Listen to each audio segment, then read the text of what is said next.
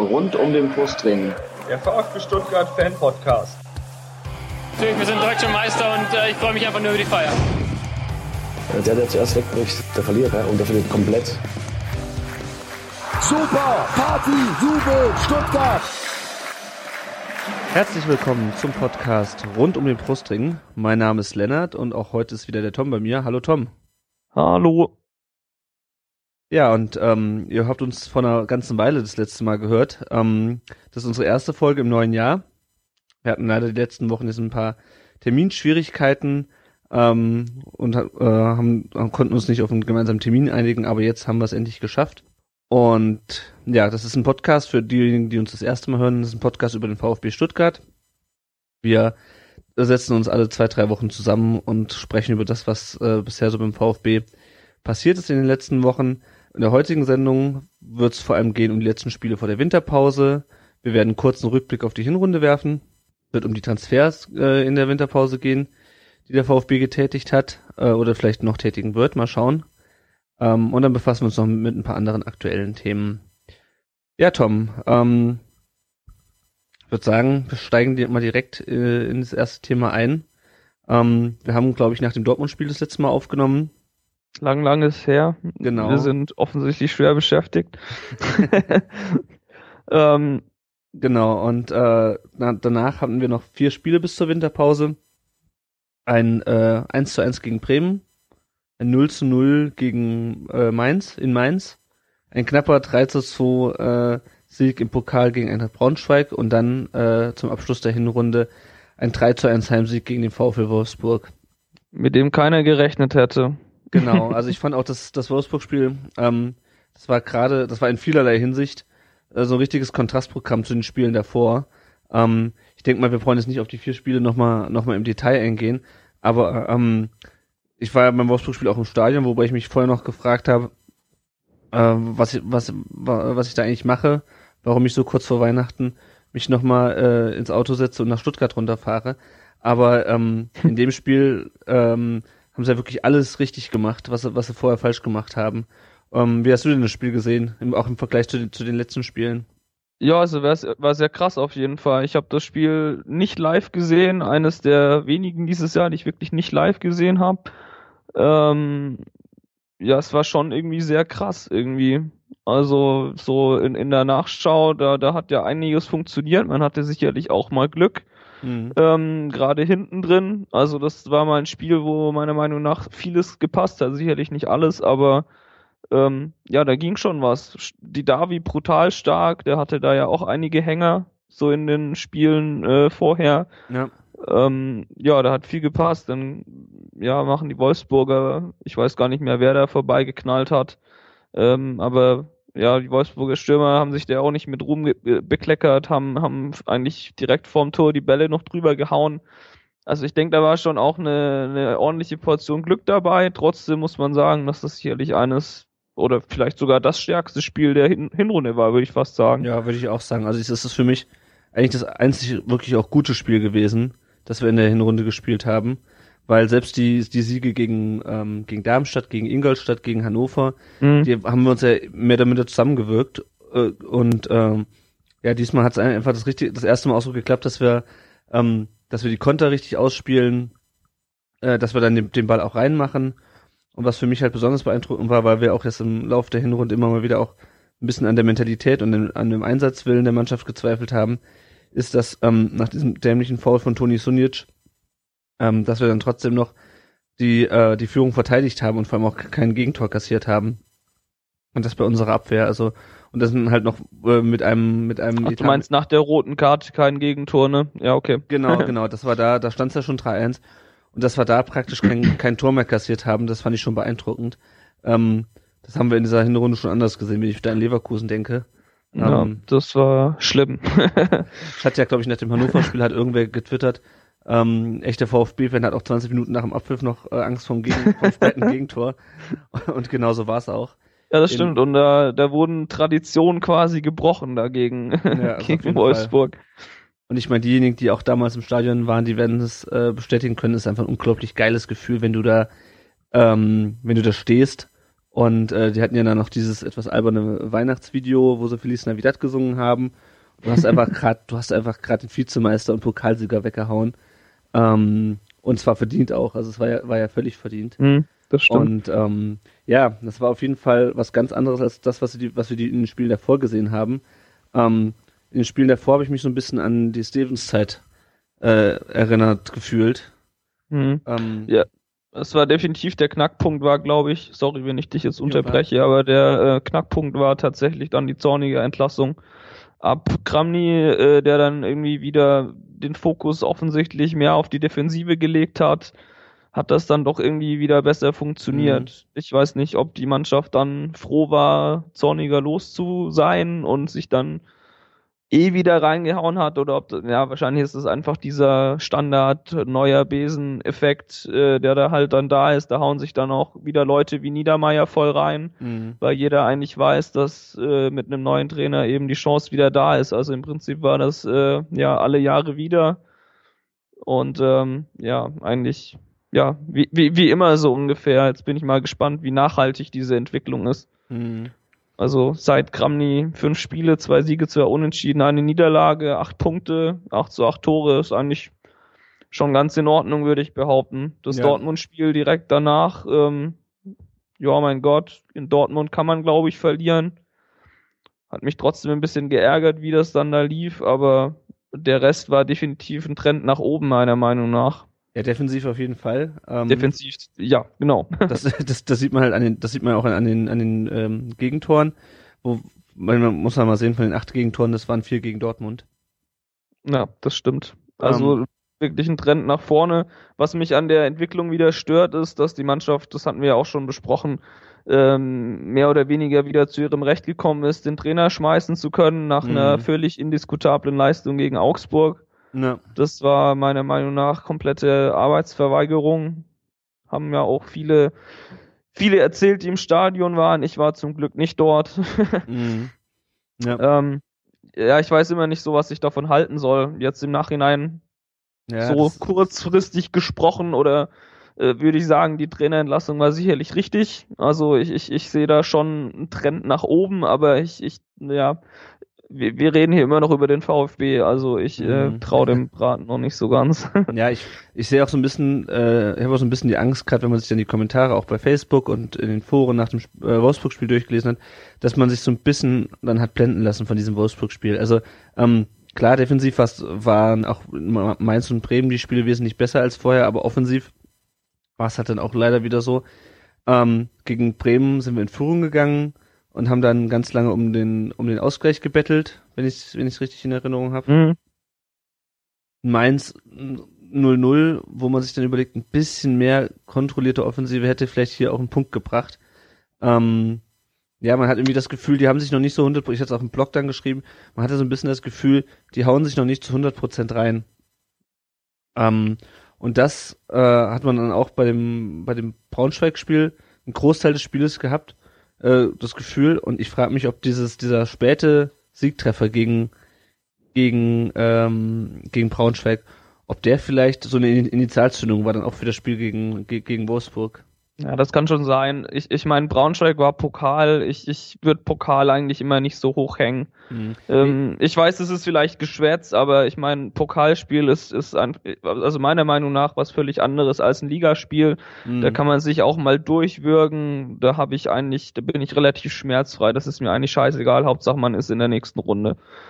Und so, so ungefähr lief das Braunschweig-Spiel ja auch. Die Braunschweiger haben da meiner Meinung nach auch wirklich gut gekickt, gut mitgekickt. Die wussten genau, die haben ihre Chance, wenn sie sich voll reinhauen. Und ja klar, da tut man sich auch als Bundesligist, der jetzt, naja, nicht gerade in der oberen Tabellenhälfte steht, schon mal schwer. Das ist dann auch in Ordnung. Aber trotzdem gebe ich dir recht.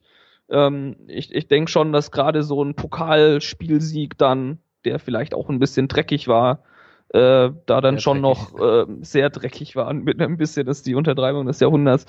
Aber ich glaube schon, dass das gut tut. Und ich glaube auch, dass denen sowas gefehlt hat. So, so. Mhm. ich meine, so ein richtig dreckiges Ding mal raushauen.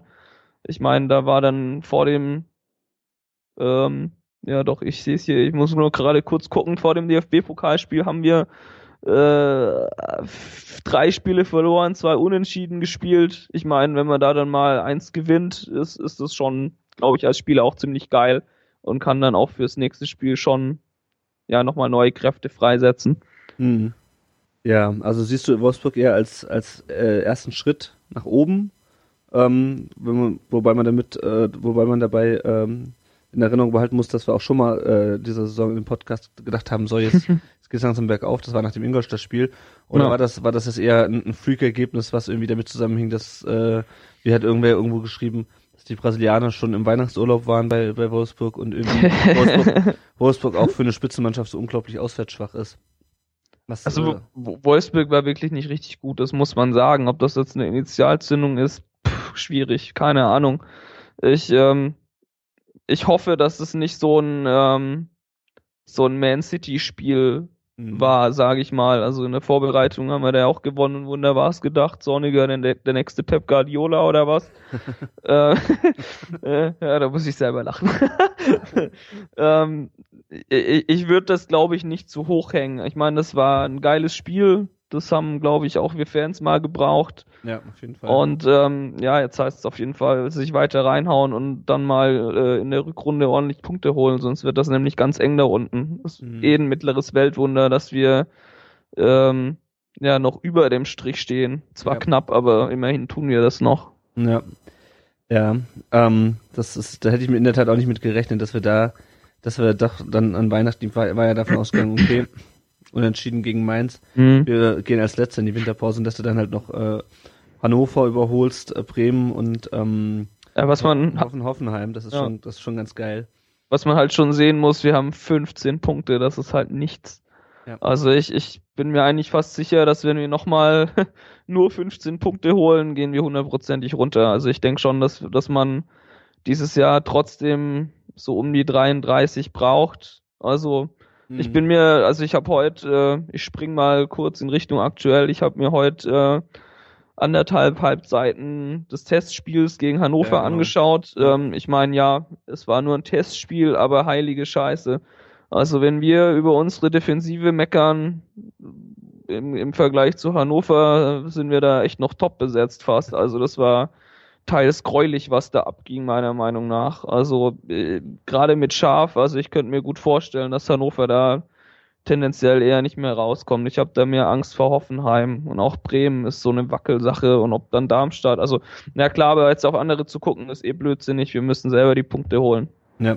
Wo ich halt noch so ein bisschen das Problem äh, sehe, ist, dass ähm, wir sind ja vor allem gegen Wolfsburg durch die Konter zum Torerfolg gekommen, was ja schon Mhm. gut ist, was ich glaube ich auch äh, bei der Mannschaft am, äh, für am sinnvollsten halte, weil wir eben schnelle, Genau. wir haben schnelle Spieler mit Werner, mit Kostic, ähm, die auch einen Konter setzen können, man muss den halt nur sauber ausspielen dann. Aber das Problem ist halt, wir ähm, werden es nicht immer mit Mannschaften zu tun bekommen, gegen die wir so einfach kontern können. Also klar, Wolfsburg, die haben halt den Anspruch, das Spiel zu machen und wenn dann hinten halt äh, irgendwie, äh, wenn die halt innen aufmachen, dann kannst du da halt da reinstechen mit den Kontern. Aber wenn wir es gegen Darmstadt spielen, in Darmstadt, die werden nicht hinten aufmachen, die werden uns schön kommen lassen. Ähm, und da sehe ich dann halt wieder so ein bisschen, bisschen das Problem, weil du, äh, du holst den Klassenhalt ja nicht, indem du, indem du irgendwie die, die Premium-Mannschaften schlägst, sondern indem du halt äh, die Mittelklasse und das ganze Kropfzeug da unten ähm, besiegst. Weißt du? Da- Ja, klar, da also sehe ich noch so ein bisschen das, das Problem. Also ähm, in dem Spiel, in dem Wolfsburg-Spiel hat Kramny auch wirklich mal die richtige Balance gefunden, meiner Meinung nach, zwischen Defensive und Offensive. Hinten relativ gut gestanden und dann halt so diese kleinen Nadelstiche gesetzt mit den Kontern, die ja dann auch erfolgreich waren. Aber ich weiß nicht, ob das gegen alle Mannschaften funktioniert. Das ist Also ja, Konterspiel funktioniert sicherlich nicht gegen alle Mannschaften. Also da wird sich Gramny schon was anderes einfallen lassen müssen und ich bin mir eigentlich auch sicher, dass er das tut. Also ähm, ja, ich bin, bin da wirklich gespannt, wie, wie das jetzt gegen Köln zum Beispiel aussieht. Also Mhm. Das heißt, du bist eher optimistisch jetzt? Schwierig. Äh, Frage. schwierig. Ich, ich bin äh, ganz oft optimistisch, was den VfB angeht. Nur die letzten drei, vier Jahre hat sich das irgendwie mal überhaupt nicht gelohnt. Mhm. Auf der anderen Seite muss man auch mal sehen, dass wir zum Beispiel letztes Jahr halt doch nicht runtergegangen sind, wo ich, ähm, keine Ahnung, also da hatte ich schon Momente, da, da, da war es für mich fast klar. Also Ja. da gerade war das gegen Schalke, ja, ne? Ja, Also nach dem Spiel gegen Schalke dachte ich so, ja, whatever, dann zweite Liga gibt's auch schöne Stadien so ungefähr. Also da war ich eigentlich mental schon komplett raus. Von dem her, ich, ich glaube schon, dass ähm, Grund zu Optimismus da, da ist. Also ich meine, ähm, was mir zum Optimismus, zum, zum absoluten Optimismus noch fehlt, ist definitiv eine Verstärkung für unsere Innenverteidigung. Aber mhm. da werden wir wohl später noch drauf eingehen. Genau. Ich würde sagen, ähm, falls du jetzt zu den letzten vier Spielen jetzt vor der Winterpause nichts mehr hast, äh, würde ich sagen, werfen wir einen kurzen Rückblick auf die, auf die gesamte Hinrunde. Ähm, es ist sicherlich äh, nicht sinnvoller, jedes Spiel durchzugehen. Also ich habe auch ähm, neulich den, den Rasenfunk Royal zum VfB gehört, da war die äh, Ed Tösirö ähm, zu Gast und da, da sind die schon durch, da sind die, die Hinrunde schon äh, relativ minutiös durchgegangen. Ja, übrigens eine sehr coole Folge, kann man hier auch mal empfehlen. Ja, also genau. hier Rasenfunk hören, sehr nett. Genau, also generell Macht Spaß. generell gerne auch äh, äh, jede Woche äh, zu jedem Spiel den Rasenfunk hören und auch den Rasenfunk Royal und äh, der ist, war diesmal in drei Teile aufgeteilt und in Teil drei geht's eben um den VfB und das war übrigens auch ganz interessant, dann die äh, Vertreter oder die Fans von ähm, Hannover, Bremen und Hoffenheim zu hören. Äh, die sind nämlich noch konsternierter und äh, also klar, die haben natürlich am Ende dann gesagt, ja, so hoffen, dass es irgendwie, dass es irgendwie noch drei Mannschaften gibt, die schlechter äh, als sie sind jeweils. Ähm, aber gerade in Hannover und Bremen, also die sind so frustriert und so deprimiert. Ähm, da, ja, haben auch allen Grund zu, also. ja, also zumal, zumal sich Bremen ja auch nicht, äh, auch nicht, noch nicht so wahnsinnig verstärkt hat. Ist ja, Han Hannover eigentlich auch nicht. Ich habe da jetzt noch äh, irgendwie gehört, dass Almeida zum Beispiel wiederkommt. Also Scharf ja. holt da irgendwie seine ja, alte Clique wieder zusammen. Also ich, ja, klar, hier, hier geht es um den VfB, aber also was da gerade in Hoffenheim, Bremen und Hannover passiert, das ist äh, schon mindestens so abenteuerlich wie bei uns. Also da, da bin ich eigentlich sogar noch fast froh, VfB-Fan zu sein. bin ich sowieso immer, vor allem wenn ich, oh, wenn ich ja, das sowieso.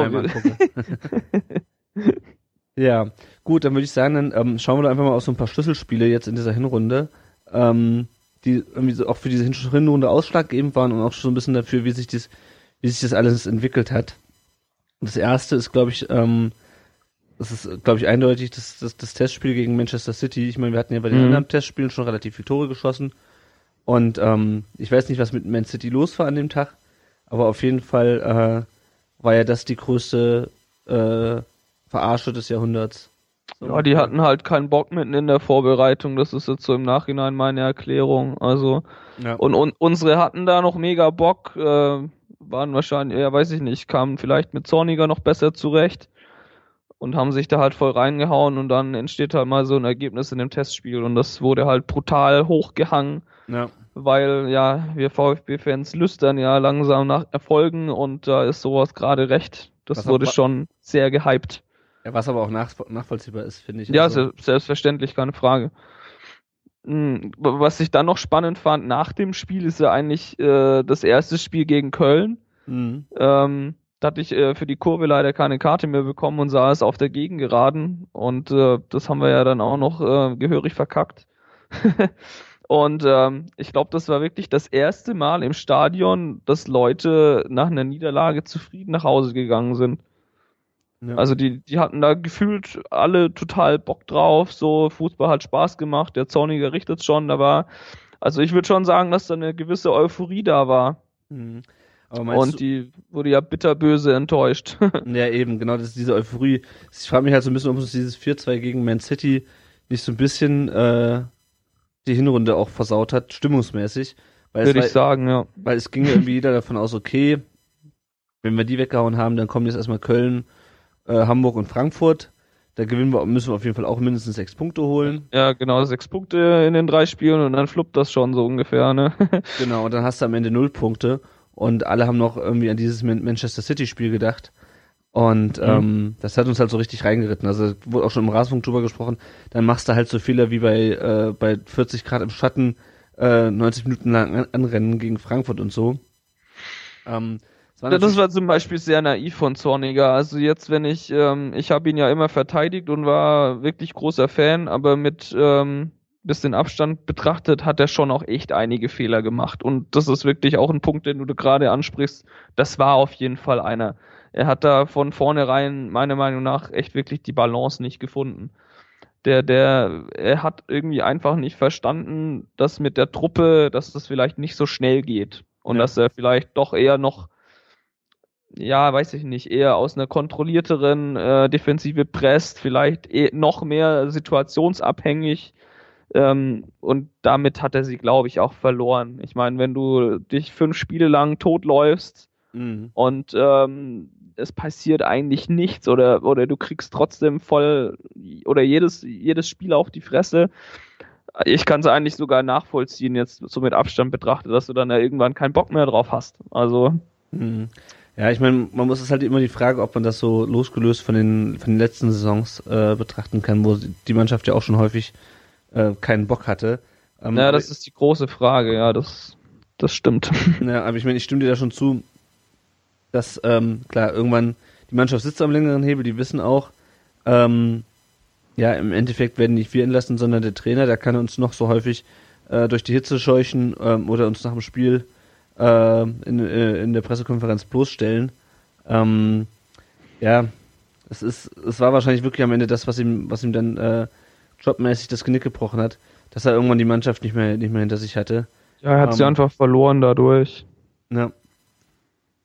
Um nochmal auf das, auf das City-Spiel zurückzukommen, ähm, ich habe ja hab heute einen Tweet gesehen, dass dieses Testspiel gegen Hannover, der diese ganze Sun Express Cup of Belek, ähm, dass es organisiert ist von Match IQ. Das habe ich vor, vor zwei oder drei Jahren, haben wir da mal äh, drüber diskutiert, glaube ich. Ähm, das ist so eine Agentur, die, ähm, die halt Testspiele ver, veranstaltet. Denen haben wir auch VfB, äh, Hashtag VfB Bafana äh, zu verdanken. Und ich habe mich ja gefragt, ob wir die, ähm, haben uns in, in, in der WhatsApp-Gruppe habe ich mich dann gefragt, ob wir diese, diese Agentur vielleicht für die völlig fehlgeleitete Eu- Euphorie nach dem City-Spiel irgendwie in, in Haftung nehmen können. ja, äh, kö- könnte man mal ausprobieren mit einem vernünftigen Anwalt. war auf jeden, also es war, es war auf jeden Fall äh, das enttäuschendste im Nachhinein das enttäuschendste Testspiel, weil äh, das hat einfach die Stimmung dermaßen versaut. Ich meine, klar, dass die Leute keinen Bock hatten, schon mit fünf Niederlagen in die Bundesliga zu starten, nachdem man gerade der zweiten Liga von der Schippe gesprungen ist. Hm. Das ist klar. Aber ich glaube, das Spiel, das hat nochmal so viel Euphorie ausgelöst, dass einfach die Fallhöhe so groß war. Ja. Ähm, dass es dann halt nochmal äh, die Mannschaft und Zorniger mit ihr nochmal extra hart aufgeschlagen ist. Mm, Ein weiteres ähm, Knack, Knackpunktspiel, sag ich mal, war dieses Leverkusen-Spiel. Mhm. Ähm, auch wieder starker Gegner, wo man mit einer ähm, mit einem Sieg eigentlich nicht gerechnet hat und dann führen die da plötzlich äh, Mhm. 3 zu 1 und am Ende heißt es 4 zu 3. Und ich glaube, da ist auch bei der Mannschaft so ein bisschen was ähm, noch so, noch so ein bisschen was kaputt gegangen, weil ich meine, späte Gegentore und äh, ver verspielte, verspielte Siege, Ja. die haben wir in den letzten drei Jahren oder in den letzten zweieinhalb Jahren zur Genüge gehabt. Ja, das war auch wieder, wir hatten das ja auch dann in der entsprechenden Folge besprochen. Ich glaube, das, oder das war, glaube ich, wirklich zum Schluss nicht clever genug gespielt. Da musst du dich dann echt vielleicht mehr hinten reinstellen oder, oder vorne dann einfach doch noch mal eins mehr machen. Wir hatten da ja auch zigtausend Chancen. Also das war auch wieder so eine Kiste. Ach, ich weiß nicht, zorniger. Hm. Ja, wobei ich, wobei ich aber da auch äh, das Problem auch bei der Mannschaft sehe, weil die da halt auch einfach, also da sind ja noch nicht mal alle Gegentore durch Konter gefallen. Ja, die haben sich auch einfach Ja, hinten das doof, stimmt. die haben sich auch einfach hinten doof angestellt. Und ähm, ich weiß nicht, ob man dann jemandem noch sagen muss bei einer 3 zu 2 Führung, ähm, dass man vielleicht mal hinten absichert. Ja, das ist richtig. Das sind so Sachen. Ähm, das war so ein Schritt und äh, die, die Superkatastrophe war ja dann im Grunde das, äh, das 4-0 gegen Augsburg, das 0 zu 4 gegen Augsburg, ähm, wo die Mannschaft, wie du schon gesagt hast, anscheinend komplett gegen den Trainer gespielt hat ähm, und sich halt völlig hat zerlegen lassen von der Mannschaft, die ja auch vorher auf dem letzten, Platz, letzten Tabellenplatz stand. Hm. Ähm, ja, und das war ja dann im Grunde auch, wie schon bei anderen Trainern zuvor, war Augsburg dann der letzte Gegner äh, von, von Alexander Zorniger, bevor er dann gegangen ist. Also ich meine, klar, das ist natürlich ein, äh, immer ein Schlüsselspiel, wenn äh, so eine krachende Niederlage zu einer Trainerentlassung führt. Ähm, ich finde es aber trotzdem immer noch erschreckend, ähm, dass die Mannschaft, aus welchem Grund auch immer oder mit welcher Motivation oder mit welchem Hintergrund ähm, auch immer, doch auch dieses Jahr geschafft hat, so einen absoluten Tiefpunkt zu setzen. Also ich meine, so Spiele hatten wir Mhm. in den letzten Jahren auch schon, wo wir wirklich die Hucke voll bekamen und, und wirklich grottenschlecht gespielt haben, aber dieses Augsburg-Spiel, äh, das war ja so eine Offenbarung. Es, es klingt gerade so ein bisschen so, als, als ähm, würdest du ihnen vorwerfen, dass sie das absichtlich machen würden. Das glaube ich nicht mal. Also bis zu einem gewissen Grad vielleicht, aber also ich, ich weigere mich immer so ein bisschen ähm, mir vorzustellen, dass ein Bundesliga-Profi irgendwie zu einem Spiel fährt und sie sagt, so heute kicke ich gegen den Trainer. Also ich glaube nicht, dass das passiert, aber Nee, quasi passiv äh, ist das auf jeden Fall so. Du hast keinen Bock mehr für den Trainer zu spielen, der geht dir auf den Sack, der hat ähm, Ja. gewisse Sachen rausgehauen, du läufst dich tot für den Arsch und nichts kommt dabei rum. Ja, genau, nee, das, und das ähm, ich auch. ja. Nee, genau, das war auch das, was ich meinte. Also ich glaube nicht, dass sie aktiv gegen den spielen. Ähm, das wird, glaube ich, auch auffallen. Ähm, aber so Ja, dieses so bestimmt. nicht mehr die letzten 10% gehen, nicht nochmal irgendwie versuchen, das zu verhindern, aktiv, sondern eher mal, okay, sagen, okay, dann, ähm, dann ist es halt so. Ähm, das ist, glaube ich, das. Das mag vielleicht auch damit zusammenhängen mit der Frustration der Spieler über die, ähm, über die Außendarstellung Zornigers oder über die, ähm, die Aussagen gegenüber der Presse über die Spieler, über das Training, über das ganze, das ganze drumherum, dieses relativ anstrengende von Zorniger. Also ich meine, es ist ja schon so, dass jetzt äh, die Ergebnisse mit, nicht nur die Ergebnisse mit Kramni ein bisschen besser wurden, sondern ähm, auch die, die Stimmung, es wird ja auch immer wieder angesprochen, dass der Teamgeist jetzt besser ist. ja, weiß ich gar nicht, ob das jetzt dann wirklich an Kramni äh, festzumachen ist oder ob es dann wirklich einfach an den positiveren Ergebnissen liegt.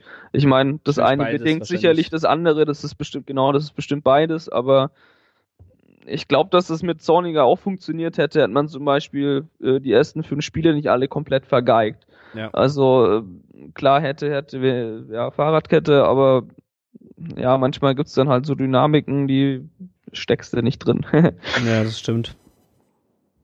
Ja, ich glaube auch, dass es halt wirklich ähm, auch eine, eine emotionale Sache war, die die Zorniger irgendwann reingeritten hat und da haben auch diese Siege gegen Hannover, Darmstadt und Ingolstadt nicht wirklich nicht wirklich was gebracht. ja. Ähm, wenn ich jetzt auf die gesamte Hinrunde zurückgucke, habe ich, glaube ich, also ich habe jetzt nur eine schon in den letzten Jahren schon einige schlechte Hinrunden erlebt. Aber ich glaube, das war mit Abstand die schlechteste, weil ich Sie war richtig, richtig schlecht auf jeden Fall, ja. kann mich nicht erinnern, dass wir mal eine Hinrunde Ich glaube sogar auch punktemäßig, oder? Also nicht mal nur vom Eindruck, ich glaube wirklich auch punktemäßig die schlechteste der letzten Jahre. Ja, das, das, das kann gut sein, das müssen wir nochmal gerade nachgucken. Ähm, aber es ist vor allem, dass wir wirklich bis zum 17. Spieltag warten müssen, bis wir endlich mal ein gutes Spiel von der Mannschaft sehen. Also wir hatten ja auch, wir hatten ja damals so dieses Freak-Spiel, wo, wo du dann 7-0 gegen Gladbach gewinnst, äh, vor ein paar Jahren. Oder auch letztes Jahr haben wir dann in der Hinrunde doch das eine oder andere Mal haben wir gegen Freiburg 4-1 gewonnen, ähm, als, als Stevens dann kam und waren da auch relativ überzeugend. Ähm, aber dass du dieses Jahr wirklich 16 Spiele lang Krütze spielst, mit Glück äh, ein paar Punkte holst und dann Mhm. wirklich erst am 17. Spieltag mal in die Pushen kommst und endlich mal ein vernünftiges Spiel ähm, auf den Rasen legst. Also sowas, sowas Miserables habe ich, hab ich echt noch nicht gesehen. Ähm, ja, wir haben eben schon ein bisschen drüber gesprochen. Ähm, ich war, dachte ja schon letztes Jahr, dass es uns das erwischt. Du hast ja auch schon angesprochen nach dem Schalke-Spiel, als wir da auf der ähm, auf dem Gästeparkplatz standen. Ähm, was meinst du? Also es ist natürlich das ist ein bisschen früh für Prognosen. Wir haben jetzt äh, die Winterpause noch nicht mal absolviert. Ähm, wie schätzt du die Wahrscheinlichkeit ein, dass wir, dass es uns dieses Jahr erwischt? Äh, Äh, pf, gute Frage. Ähm, ja, schwierig zu sagen. Also eine gewisse Wahrscheinlichkeit besteht sicher. Ähm, ich glaube eigentlich, dass wir wieder von der Schippe springen. Ich bin einfach so bescheuert optimistisch. Ich glaube nicht, dass es uns erwischt. Ich gehe tatsächlich davon aus, dass ähm, Hannover und äh, Bremen hinter uns bleiben. mhm. Ähm, gehe, auch dav- gehe auch davon aus, dass äh, Darmstadt deutlich nachlassen wird. Das ist vielen Aufsteigern so gegangen. Ja, wie Paderborn, Ähm, Paderborn ja letztes Jahr auch im Genau, Endeffekt. Paderborn hat, ist auch eingebrochen. Ich könnte mir auch vorstellen, dass, ja, weiß ich nicht, Ingolstadt ist vielleicht oder glaube ich schon zu weit weg. Ähm, ich denke, es findet sich drei, es finden sich drei Mannschaften, die hinter uns bleiben. Zumindest hoffe ich das. Ja, also Hannover, die habe ich ja letztes Jahr schon schwach gesehen. Die waren ja auch, ähm, das war ja auch völliger Käse, die, äh, dass die den, äh, den, den Frontset behalten hatten. Das hätte ich an der Mhm. Stelle nie, nie gemacht. Ähm, Ich sehe auch Frankfurt übrigens nicht so stark. Also, ich weiß nicht, bei Frankfurt weiß man ja auch nie, aber die sind auch nur zwei Punkte von uns weg und haben sich jetzt in der Hinrunde auch nicht gerade mit Ruhm bekleckert. Also so ist es auch nicht. Das sind schon einige Teams da unten drin, die ähm, ja, ja, also die, ich, die, ich die glaube auch, potenziell hinter uns stehen könnten, ja. ich glaube auch, dass wir da noch Leute äh, unten reinziehen können. Ähm, muss man, muss man dann halt gucken. Also Frankfurt hat sich ja auch noch ein bisschen verstärkt. Ähm, Mhm. Und ansonsten nochmal gerade hier, was die, was die Punkte angeht. Ja, habe hab ich gerade auch offen. Letzte Saison hatten wir zwei mehr. Da war tatsächlich noch Dortmund hinter uns mit 16 Punkten. Stimmt, genau. Letztes Jahr hatten wir 17 Punkte zur, zur Winterpause. Da war Bremen auch hinter uns. Mhm. 2000, äh, 2013, 2014 waren wir zur Winterpause sogar Zehnter, Zehnter mit 19 Punkten. Da hatten wir Mhm. 16 Spiele, da war noch dieses Spiel, ähm, was in Ach, die, genau gegen, in die, in die Rückrunde gerutscht ja, war. genau gegen die Bayern. Genau. Und 12, 13, ich meine 12, 13, das war das Labadia. Ja, warte mal kurz, ich guck mal. Da hatten wir, glaube ich, äh, wir hatten irgendwann mal nur 12 Punkte zur Winterpause. Ähm, Echt? Das haben wir mal hingekriegt? Wow. Nee. Also es gab auf jeden Fall mal ein Jahr, meine ich, da waren, standen wir relativ schlecht da zur Winterpause und haben dann äh, eine relativ furiose Aufholjagd am Ende hingelegt. Und ähm, also machbar ist es sicherlich noch mit, mit 15 Punkten jetzt. Ich habe, die hatten ja auch gesagt, also alles unter 12 ist eigentlich nicht mehr machbar. Ja. Ähm, nee, ich finde es jetzt nicht mehr. Egal, auf jeden Fall. Ähm, also, wenn ich jetzt eine Zahl nennen müsste, also ich würde sagen, 30% Wahrscheinlichkeit, dass wir absteigen. 30 Halte ich fast für zu, zu, ähm, zu hoch. Ich glaube, das ist niedriger.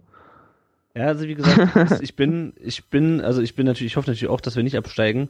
Ähm, wenn man sich aber überlegt, und ich meine, äh, Hamburg hätte eigentlich die letzten Jahre auch absteigen müssen und hat es dann irgendwie noch Hm. hingekriegt. Äh, Ich habe übrigens das Jahr gefunden mit den 12 Punkten. Das war die Saison 10, 11. Mhm. Da hatten wir tatsächlich 12 Punkte. Gladbach war noch hinter uns mit 10 Punkten. Ja. Und äh, Köln war 16. mit 15. Also da sah es ja auch sowas von düster aus. Das war auch, glaube ich, das Jahr, als dann, äh, als dann Labadia gekommen ist Mhm. und uns dann mit der in der in der Rückrunde. Ach, das war die, äh, war das die, die Schneider-Hinrunde? Nee, nee, nee, Schneider Nee, war nee, ja, nee, Schneider, Quatsch, das war später. Schneider war ja nach Labadia. Nee, nee. Naja, stimmt. Nee, nee, Blödsinn. Ja, also wir werden, ich denke mal auch, wir werden schon noch irgendwie ähm, da wieder durchmogeln, ähm, wie es dann in der Sommerpause weitergeht. Muss man, muss man mal gucken. Ähm, aber nochmal zurück zur Hinrunde. Gab es denn für dich positive Überraschungen in dieser Hinrunde? Ich glaube nicht, ehrlich gesagt. Also ich wüsste nicht, was ich als positive Überraschung äh, nennen sollte. Fällt dir jetzt gerade eine ein? Also ähm, von den von den Spielern her ist eigentlich im Grunde nur äh, Lukas Rupp, ähm, wo ich, von dem ich nicht so nicht, nicht so viel erwartet hatte, wie er dann am Ende doch irgendwie auf den Platz gebracht hat. Ich meine, der hatte auch seine Schwächephasen, Mhm. aber ich meine, der kam äh, von einem Absteiger. Ähm, das Mhm. ist auch nicht gerade eine Empfehlung. Über ihn wird auch aktuell übrigens sehr positiv berichtet. Er zieht wohl richtig mit im Training, hat wohl auch etwas Muskelmasse verloren und äh, wird ja jetzt auch Rupinho genannt. Da bin Ja, ich mal gespannt, ob er, ob er das äh, in der Rückrunde dann auch mal zeigen kann. Aber ich denke, es ist schon ganz gut mit der Konkurrenzsituation. Das ist auch mit Großkreuz, kommen wir nachher auch noch zu. Ja. Ähm, ich glaube, da könnte schon was gehen. Also, aber eher jetzt wieder für die Zukunft gesprochen. ja. Ähm, Kostic war für mich teilweise positiv, aber auch nur ganz teilweise sehr selektiv. Ja, der, ähm, hat, der hat halt der hatte immer wieder gute Momente, definitiv, aber halt auch äh, extrem viele schlechte. Gerade nach hinten hat er halt in manchen Spielen viel zu wenig gearbeitet. Das ist Ja. das, was, mich mal häufig an ihm aufgeregt hat.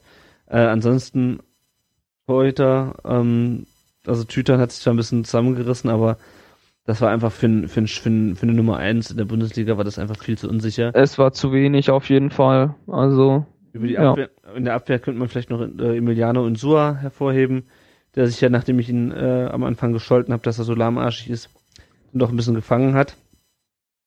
Aber ansonsten, also sowohl defensives Mittelfeld, je immer wieder mit Fehlern, Gentner, Mhm. haben wir auch schon drüber er ist sicher noch einer der besten, die aber äh, kam lang nicht an die Rückrunde ran. Ja, Also, ähm, ja. Nee, für mich gab es, glaube ich, wirklich keine positiven Überraschungen. Also, wenn wir über Überraschungen sprechen, mm, mm. das war eigentlich schon so also höchstens noch, also Einheitsbrei, ja. Ja, also die einzige positive Überraschung wirklich dieser Hinrunde war, glaube ich, eigentlich das Publikum. Wobei das auch schon Ja, keine, das keine stimmt. Überraschung mehr war, wenn man sieht, wie letztes Jahr äh, Timo Baumgartel dann von der Kurve getröstet wurde nach seinem fatalen Fehlpass da gegen Dortmund. Ähm, Und äh, ich glaube auch, dass äh, das Augsburg-Spiel, auch wie die Leute sich aufgeregt haben äh, und die, die, diese ironische Laola-Welle und dieses, oh, wie ist das schön, ähm, das, Mhm. das musste einfach mal raus. Also ja, das, war ist- Frust pur, ja. Wenn du das, wenn du das immer wieder in dich reinfrisst und immer wieder sagst, ja, hm, da doof gelaufen, Pech, ihr habt euch trotzdem bemüht und dann kriegst du mal so ein Spiel von das geknallt, da musst du auch einfach, da musst du einfach, einfach mal Dampf ablassen. Ähm, Ja. Insofern, ähm, aber ansonsten muss ich sagen, hat sich das Publikum echt äh, super verhalten. Ähm, da ist man, glaube ich, also äh, wenn ich mir angucke, was in, was in Frankfurt los ist, ist mal äh, unabhängig von dieser ganzen äh, Derby-Geschichte mit Darmstadt, aber ähm, ich, als ich mir, als ich da gelesen bzw. gesehen habe, wie die Frankfurter dann noch ähm, mit den mit den Spielern diskutiert haben, denke ich mir, was habt ihr eigentlich? Guckt mal, wo wir stehen. Bei uns hüpft keiner über den Zaun. Also insofern ähm, ist es bei uns eigentlich ähm, noch recht ruhig geblieben, obwohl es ja nicht so ist, als ob wir hier prinzipiell äh, oder als, als ob sich die Kurve nicht äh, nicht nicht äußert zu zum spielerischen oder zum äh, zur Vereinspolitik. Also wir sind ja nur keine ruhige Mhm. Kurve, aber es ist zum Glück nicht so, es ist zum Glück nicht eskaliert. Ähm, Ja, das stimmt. und das ist eigentlich ganz schön. Was ich persönlich noch so ein bisschen merke, und das habe ich auch bei uns im Fanclub die letzten Wochen, Monate gemerkt, aber auch in Diskussionen auf Facebook, auf Twitter, ähm, diese, diese, diese Erfolglosigkeit, die der Verein ja nun dennoch nach wie vor hat. Also wir sind ja nun das, das, das dritte Jahr in Folge im tiefsten Abstiegskampf. Das, ähm, das beob- da beobachte ich zu- zunehmend eine Frustration und auch eine Aggression in den Diskussionen über den, über den VfB. Also so eine, die dann wirklich, ähm, wo dann Leute wirklich äh, eine gro- eine große Sache draus machen, wer da, wer da nun spielt. Ähm, ich meine, klar, Diskussion, also ne, es gibt immer tausend, tausend Trainer im, im, im Internet, die die Mannschaft besser aufstellen könnten, aber gerade ähm, wenn es um, um die um die weitere Ausrichtung geht, also so eine so eine Frustration wie wie es die letzten Jahre oder wie es gerade in den letzten Monaten, die habe ich lange nicht mehr gesehen. Wie wie siehst du das? Ähm, spielst du jetzt auf die Ausgliederung an oder allgemein jetzt über den VfB? Allgemein, allgemein über den VfB. Die Ausgliederung ist da sicherlich auch ein Also ich- Thema. Weiß nicht, ob, also Aggression sicherlich, das ist äh, für manche halt irgendwie dann das Ventil, für mich auch, äh, dich kenne ich auch so. ähm, ja, es ist sicherlich eine große Frustration da. Ich meine, ähm, nach der ähm, beliebten äh, Dutt-PK da zum Ende der letzten Hinrunde, da ja, wurde halt auch wieder eine gewisse Erwartungshaltung geschürt. Und ähm, ich meine, dass wir im Moment eben nicht in der Situation sind, eigentlich so eine zu haben. Ich meine, das ist jetzt wieder ein bisschen so dahergesagt. Aber ja, man, man muss halt als VfB-Fan leider, leider kleinere Brötchen backen und hoffen, dass das langsam wieder aufwärts geht. Ich denke, das, ja, braucht seine Zeit. Und Frustration, ja, auch. Ich glaube, das ist bei vielen wirklich eher Resignation. Das Mhm. ist, also ich beobachte das zum Beispiel bei mir selber, dass ich mich da schon rausnehme, nicht mehr so oft zu spielen fahre, lieber mal, was weiß ich, angeln gehe oder was. Und das ist äh, eigentlich wirklich traurig. Das, äh, ja, weil man, man hat halt komplett resigniert. Also klar kommt dann mal wieder so eine Geschichte wie gegen Wolfsburg, was, was schon, schon echt geil ist. Es macht auch nach wie vor Spaß, wie es Gewinnen halt nun mal immer so tut, aber da waren dann halt auch Durststrecken drin. Ja klar, da hat keiner Bock drauf. Ja. Und ähm, ja, jeder wird es gerne ändern, man kann es nicht ändern und, und ja klar, die Stimmung wird schon schlechter, definitiv. Oder ist schlechter geworden, sagen wir mal so.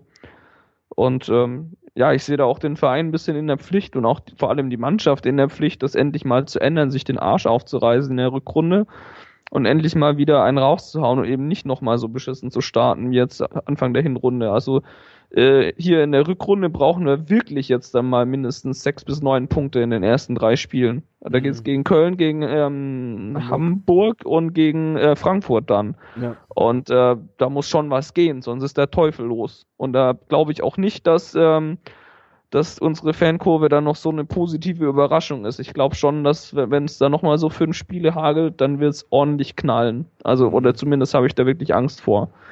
Ja, momentan ist, glaube ich, noch so ein bisschen die Stimmung, naja, wie beim Spiel, wenn du halb zu 0-1 hinten liegst, naja, das ist jetzt nicht geil. Ähm, Ja, vielleicht 0 0-2 und man spielt so halbwegs oder so. genau, genau. Das Spiel ist noch nicht vorbei, aber es wird schwer.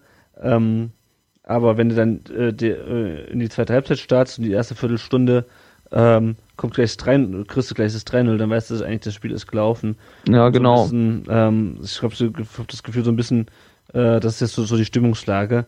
Ähm, ja, klar, ich meine, Frustration äh, kommt natürlich immer bei, bei, bei sportlichem Misserfolg. Ähm, aber wenn ich mir so Diskussionen, auch die wir im Fanclub früher mal äh, geführt haben, so angucke, so, und sei es 2009 oder auch später noch, da ist irgendwie, da ist irgendwie immer mehr, mehr Lockerheit drin gewesen. Ähm, Mhm. Und heute ist man endlich entweder verbittert oder, oder ähm, dis diskutiert oder, oder streitet über, über äh, Trainerwechsel ja oder nein.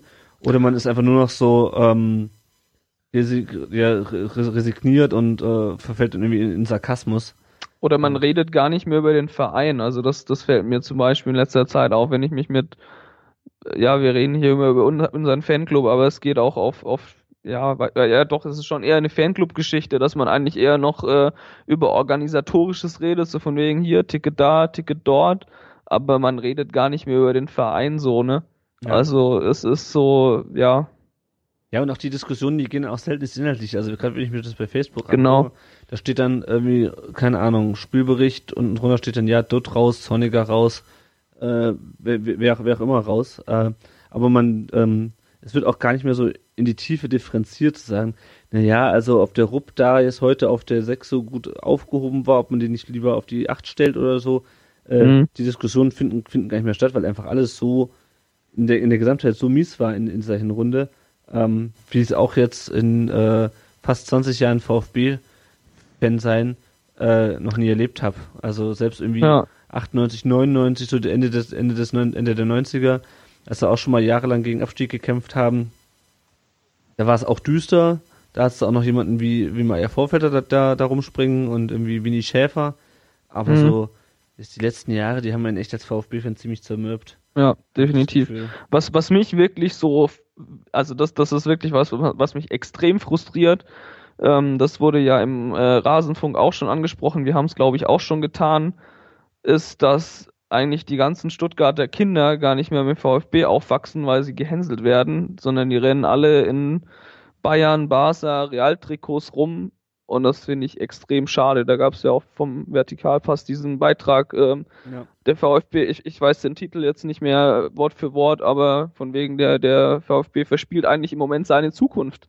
Ja, also, wenn ich da dran denke, äh, ja, dass, dass Kinder eigentlich gar nicht mehr mit dem VfB-Trikot gesehen werden wollen. Also ich habe da einige Stories gehört bei mir zu Hause und das, also das macht mich wirklich traurig und wütend eigentlich sogar. Also da, da, da passt die Frustration und Aggression, wo ich mir denke so, Leute, rafft euch mal, der braucht ihr nicht auszugliedern, wenn, wenn man eigentlich die, den ganzen Fan-Nachwuchs, sage ich mal, verliert.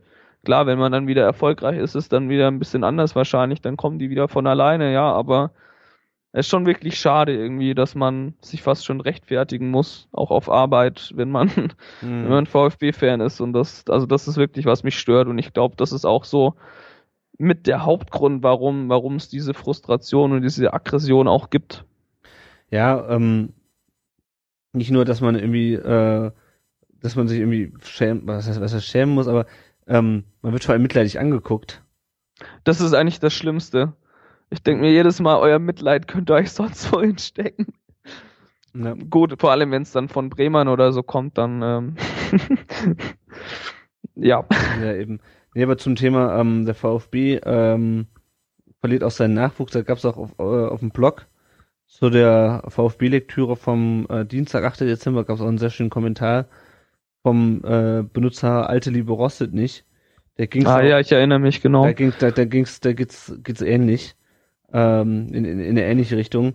Wie vor wenigen Jahren noch konnten wir montags in der Arbeit Kollegen frotzeln und Konter geben.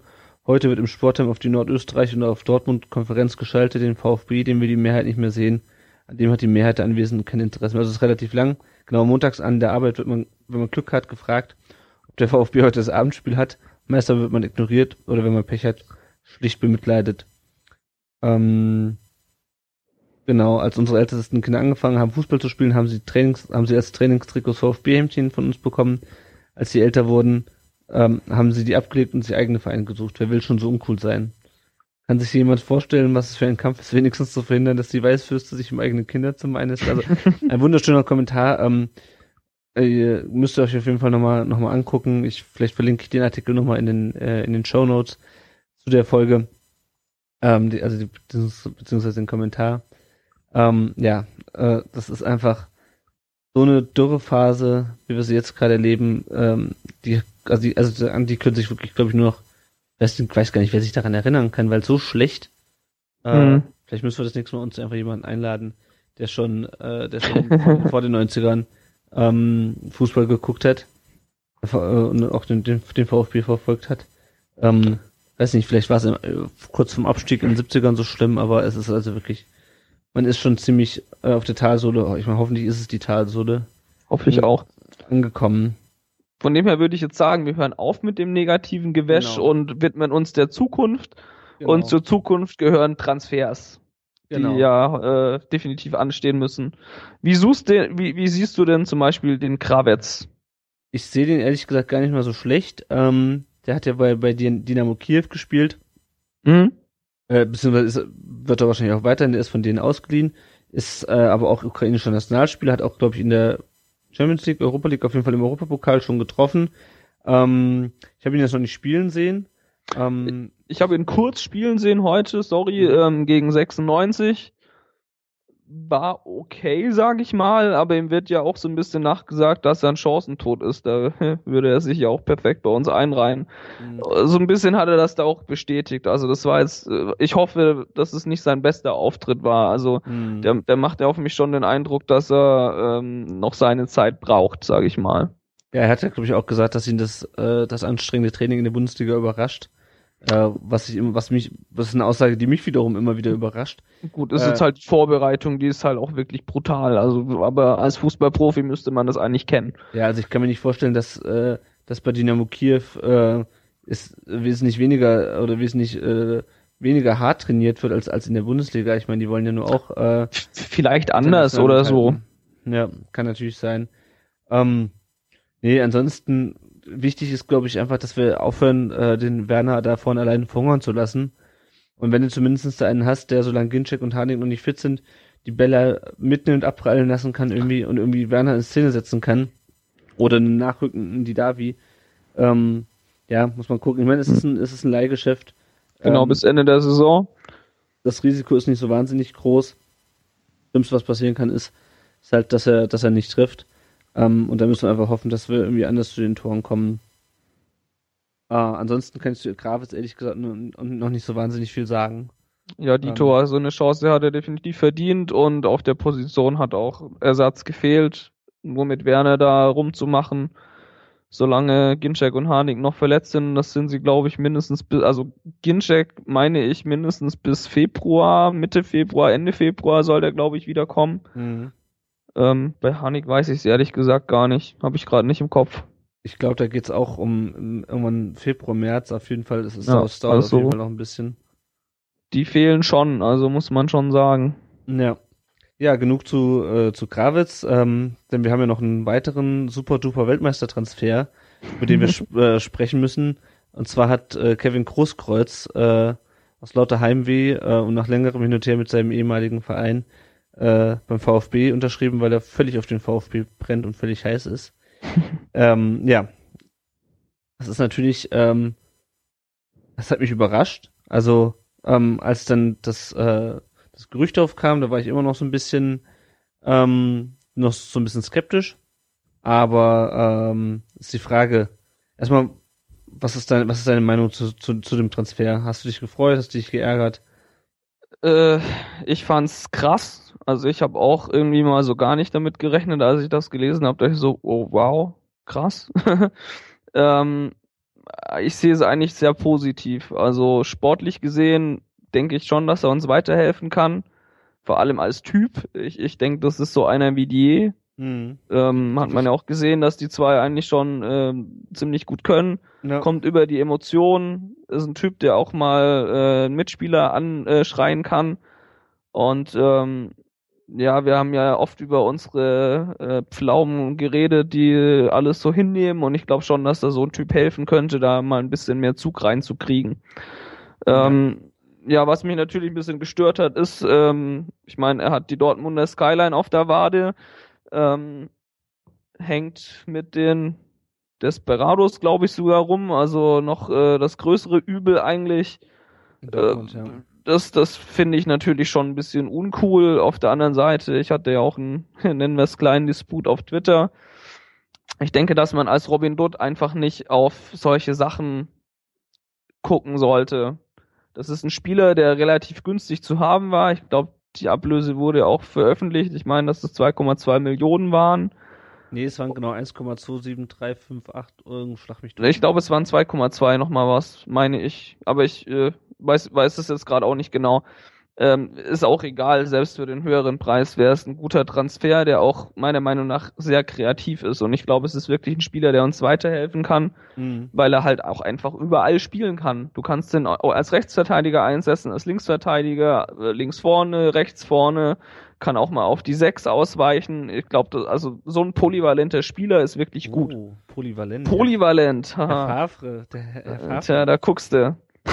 Sehr schön, sehr schön. Nee, ich, ich, ich denke wirklich, dass er uns weiterhelfen kann. Ja. Äh, Was ich mich frage, er ist bei Dortmund halt extrem über die Emotionen gekommen Mhm. und er war halt auch immer geil auf Dortmund. Wie gesagt, auch eine Sache, die mich wirklich stört. Es ist so die Frage, ob er auch so geil auf Stuttgart werden kann und ob Mhm. er sich wirklich auch so krass motivieren kann. Ja. Ich, ich hoffe es und denke es auch eigentlich, aber das wird schon abzuwarten sein, meiner Meinung nach. ja, also ich denke auch vom, vom Typ, von, vom Einsatz her ist es ist er genau richtig, weil wir brauchen einfach noch, noch eine zweite Kampfsau und vielleicht auch eine, die äh, spielerisch noch ein bisschen mehr drauf hat als die je, der natürlich auch viel über die ähm, über diese Ungestüme kommt, aber dann halt manchmal auch ein bisschen übers Ziel hinausschießt. Hm. Was ich mich halt so frage, ähm, wir verpflichten ja schon immer so einen gewissen Spielertyp, also so Leute wie Großkreuz, ähm, oder sagen wir mal, wer, wer passt denn noch so in so eine Kategorie? Ich hoffe, dass ich jetzt eben nicht damit Unrecht tue, aber Mike Franz, also das ist groß. Boah, um Gottes Willen, hör mit dem Arsch groß, auf. groß ja, aber das sind halt, das sind halt, das sind halt so Leute, ähm, die halt wirklich auch mal äh, auf, auf den Putz hauen, ähm, die halt auch ein bisschen, ähm, ich sag mal in Anführungsstrichen assi sind. Ja, also ich aber, aber aber also es kommt Großkreuz, dann kommt äh, ga- ganz ganz lange nix, äh, dann, dann kommt irgendwie äh, noch ein Robot-Assi, dann kommt noch mal ganz ganz lange nix und dann kommt irgendwann mal Mike Franz vielleicht noch hinter, was weiß ich was. Also mit dem brauchst du den wirklich nicht vergleichen. das, das, das Mike Franz. Aber ja, der der Typ, du hast schon recht. Also sagen wir mal so, wir haben relativ selten kontroverse Spiele. Ich glaube, damit kann man es äh, Damit kann ich mich anfreunden. kann man's, kann man kann man's sich anfreunden. Ähm, das ist immer die Frage, es hängt natürlich auch ein bisschen, einfach damit ein bisschen zusammen, dass wir halt so viele Spieler haben, die halt einfach nur mitlaufen, die, die sind halt alle nett, die haben einen netten Haarschnitt, äh, die gucken ganz nett in die Kamera, die haben einen netten Instagram-Account, ähm, aber das sind halt keine Führungsspieler. Und so ein richtiges Arschloch und so ein, ähm, ja, so ein, so einen richtigen kont- kontroversen Spieler hatten wir eigentlich schon seit Ewigkeit nicht mehr. Ich glaube, der letzte war, äh, das habe ich auch schon mal irgendwo geschrieben, äh, ich glaube, der letzte war Thorsten Legert, ähm, der wirklich so in diese Kategorie passt. Oder fällt dir dazwischen noch jemand ein? Äh, ich bin gerade am überlegen, aber puh. In der Meistermannschaft irgendjemand, aber ich glaube nicht, die waren auch schon Die waren alle zu brav, die waren die zu, waren zu brav, glaube ich, ja. ja, das stimmt.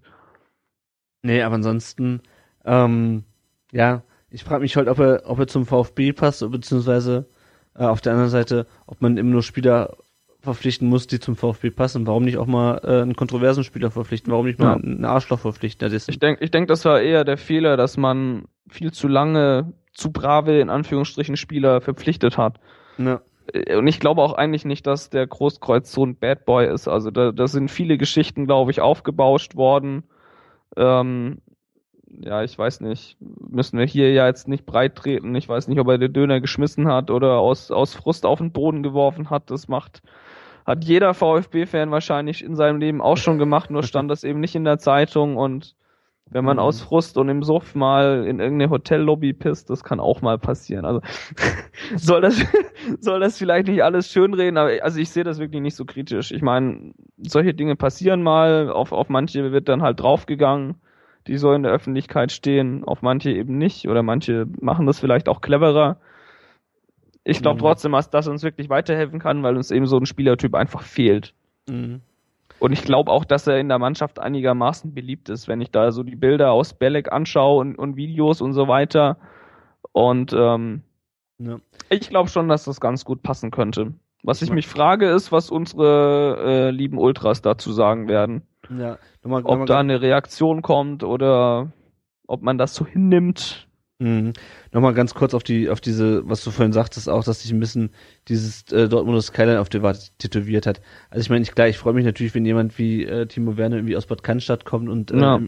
irgendwie sagt, ja, hier, das ist mein Verein, bei dem bin ich groß geworden, dem will ich was zurückgeben, genauso wie Daniel Didavi das ja auch sagt, der auch beim VfB groß geworden ist. Auf der anderen Seite erwarte ich aber auch jetzt nicht von, ähm, von einem Spieler, der halt schon bei einem anderen Verein gespielt hat, dass der jetzt plötzlich äh, zum Ur-VfBler wird. Das wird Kevin Großkreuz nicht Nee, werden. Aber ich glaube, er kann sich ein gutes Standing ähm, erarbeiten in Stuttgart halt über Leistung und da komme ich dann jetzt auch Mhm. auf deine andere Frage zurück. Es ist auf jeden Fall schwierig und es wird davon abhängen, wie sensibel er mit dem Thema um, umgeht.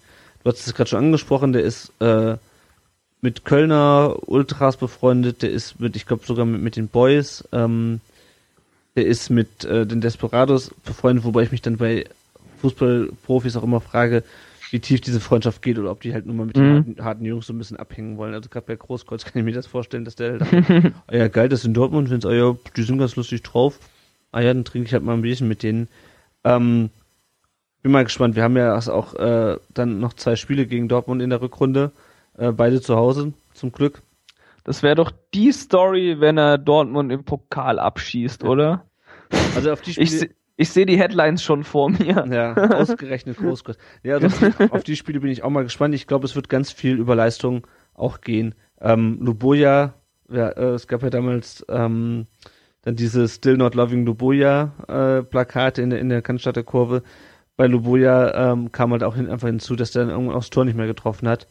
Ähm, und wenn er mal getroffen hat, dann hat äh, haben, äh, haben die aktiven Fans oder hat, haben die Ultras nicht gejubelt, zum Teil. Ähm, ich habe jetzt auch noch nicht irgendwie groß was gelesen. Äh, also es, weder CC noch Schwabensturm haben jetzt irgendwie auf ihren Webseiten ist schon irgendwie eine Stellungnahme zu, zu Kevin Großkreuz abgegeben. Ähm, ja, es gibt sicherlich Leute, äh, Transfers, über die sie sich mehr freuen oder Spieler, denen sie einfach unkritischer gegenüberstehen. Ähm, aber ich denke und hoffe mal, dass jetzt ähm, nicht noch eine weitere Baustelle damit, damit aufgemacht wurde mit, mit diesem Transfer in der, in der Kurve, weil dann bisher läuft es eigentlich auch zwischen Mannschaft und, und äh, Kurve ähm, ist das Verhältnis eigentlich ziemlich gut und ich denke mal, wenn Großkreuz dann in der Mannschaft gut aufgenommen wird, ähm, dann müsste das auch mit der Kurve einigermaßen klappen. Und es ist irgendwie lustig, dass wir auch jetzt einfach wieder sagen können, und das wurde in der Saison nach der Meisterschaft grundsätzlich immer gesagt, ja, äh, nach der Meisterschaft, nach der Weltmeisterschaft, ja, der Weltmeister. Wir haben, wir haben einen Weltmeister. Ich meine, gut, Ah, hat er ja auch ein Tattoo übrigens. Das finde ich ganz schmuck. er hat ein Weltmeister-Tattoo. Ich meine, dass er sich das äh, tätowieren lassen hat. Ähm, hat, glaube ich, auch die Meisterschale und den DFB-Pokal und ich meine auch den WM-Pokal oder so. Sehr schön, da kann er sich ja dieses Jahr noch Relegation dazu tätowieren lassen. Relegationsliga. Gibt's Ähm. da auch einen Pokal für? Nee, leider nicht. Aber ich habe gelesen, dass ähm, Markus Babbel, der macht sich ja auch, der hat sich ja auch alle seine Vereine drauf tätowiert, außer, Hm. außer der TSG Hoffenheim. Oh, Das hätte ich nicht gedacht. Ich hatte ja gedacht, okay, der hat sich ja dann irgendwie, wo war der noch? Hertha, äh, Hm. Bayern war auf jeden Fall. ja, genau. Und der hat sich, hat sich wohl alle Vereine drauf tätowiert, auch den VfB, aber Hoffenheim hat er- nicht gemacht. Also alle Vereine, Mhm. wo er, wo er festen Vertrag hatte, nicht zu denen irgendwie ausgeliehen war. Der wurde ja dann nach seiner Erkrankung, äh, Mhm. wurde er auch, glaube ich, nach Blackburn oder so ausgeliehen. Ähm, ja, aber fand ich interessant, nur das mal so nebenbei zum Thema Tattoos. Ähm, Mhm. Ja, auf jeden Fall, äh, und auch noch erwähnenswert bei Kevin Großkreuz, der hat ein, wie ich finde, wunderschönes äh, äh, Tattoo auf seinem rechten Unterarm, nämlich äh, Little Brother Lenny. also sein, sein kleiner Bruder heißt Lenny. Äh, das ist, das finde ich natürlich super. Ähm, da kann ich mich sofort mit, mit identifizieren mit dem Spieler. Ja, ähm, jetzt haben wir zwei Spieler geholt, äh, haben aber immer noch eine riesige Großbaustelle. Und die Baustelle ist meiner Meinung nach so groß, dass es ähm, schwierig wird, äh, in die Rückrunde zu gehen, ohne diese Baustelle beseitigt zu haben. Und das ist die Innenverteidigung. Äh, bist du der Meinung, wir können mit der anderen, mit der aktuellen Besetzung in die Rückrunde gehen? Oder äh, siehst du da auf jeden Fall die Notwendigkeit eines Transfers? Also ich sehe definitiv die Notwendigkeit eines Transfers.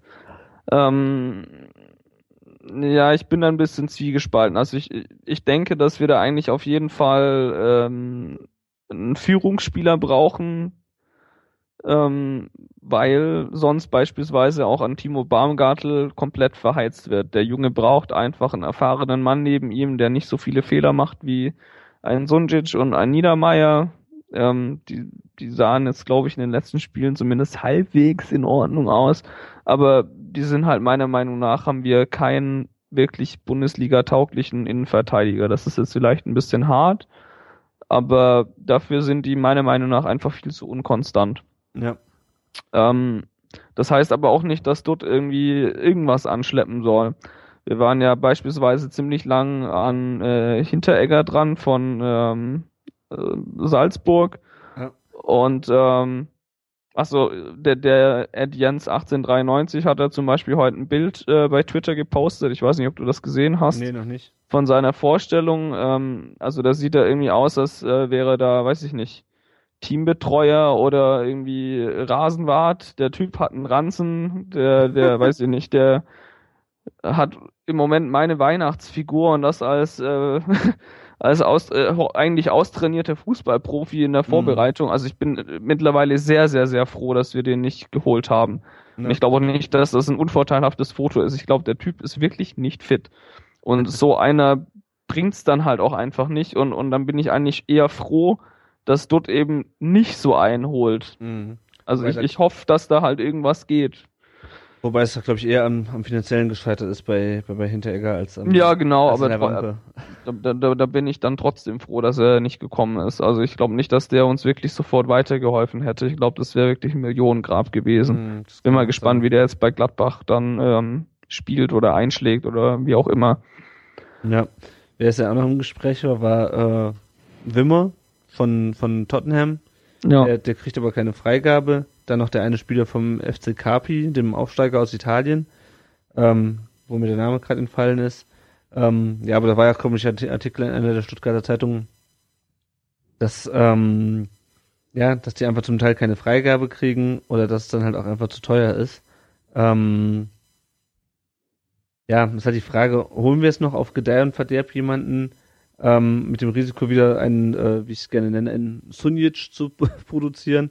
Ähm, oder Mhm. ähm, sollen wir dann doch im Notfall sagen, also bevor wir jetzt irgendwie Geld für Blödsinn ausgeben, ähm, gehen wir halt mit Niedermeyer, Sunjic und Baumgartel in die Rückrunde. Wie siehst, wie siehst du das? Sollen wir unbedingt Ja, noch einen holen oder? Würde ich dann schon so sehen. Also wir brauchen halt eigentlich ähm, wirklich was Gutes. Alles andere haben wir eigentlich selber.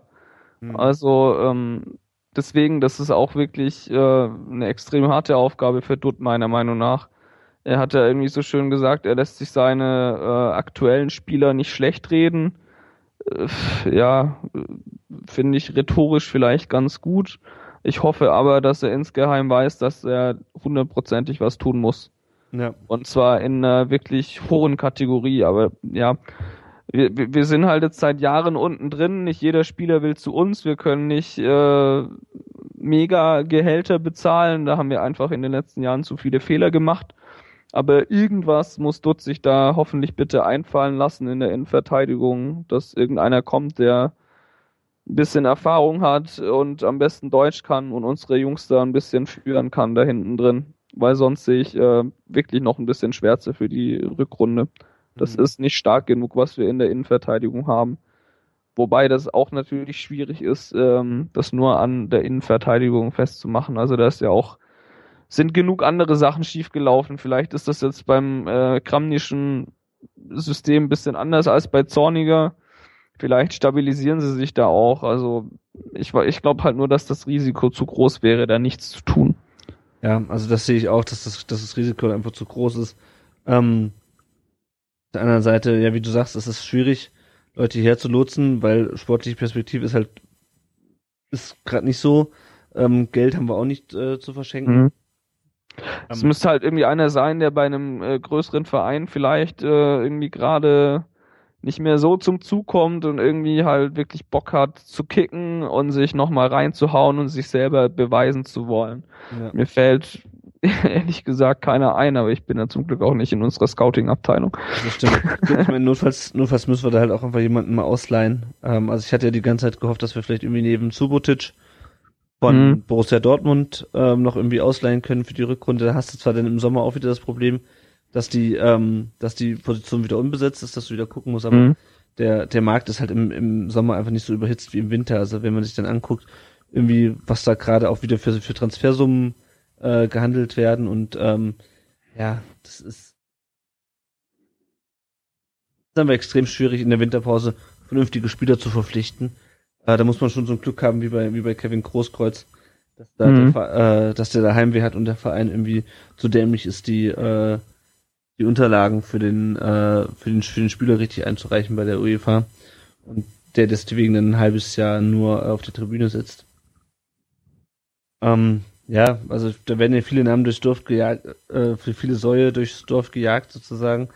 Macht, glaube glaub ich, wenig Sinn, da jeden einzelnen Namen durchzugehen. Ähm, ich meine, es sind jetzt noch zehn Tage bis zum äh, bis zum Rückrundenauftakt. Am 23. Äh, spielen wir in Köln. Hm. Sofort helfen wird er wohl eh nicht mehr, ne? Also, nee, also der müsste dann schon jetzt dann demnächst kommen und äh, ja.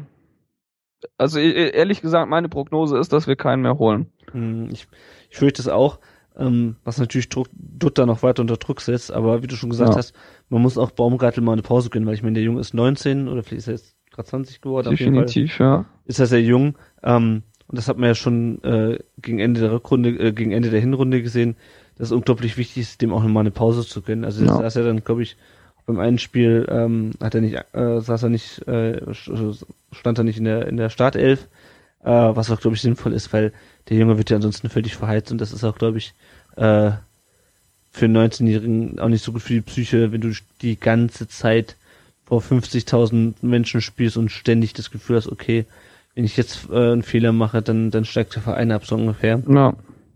Also, da muss auf jeden Fall was passieren. Ist halt ein bisschen schade, dass wir da einfach in den letzten Jahren die Mannschaft so entkernt haben auf der, auf der Position. Also, wie gesagt, äh, Bula Rouge mussten wir abgeben aus finanziellen Gründen, Taschki mussten wir abgeben aus finanziellen Gründen und dann wurden halt irgendwie Karim Hagi und Daniel Schwab und, und so, so Spieler geholt. Ähm, das ist einfach, das ist ein Fehler, den muss ich, den muss ich äh, Bobic ankreiden, dass er die Position da völlig vernachlässigt hat. Und ähm, die hat auch Duttleiter in diesem Sommer völlig vernachlässigt. Also eigentlich hätten wir in diesem mhm. Sommer schon diesen Fehler mit, mit Hagi und Taschki und diese, äh, diesen Tausch hätten wir den eigentlich schon ausbügeln müssen. Ja, das stimmt. Haben wir nicht gemacht. Und ähm, ja, das ist halt leider so ein, so ein neuralgischer Punkt in der Mannschaft.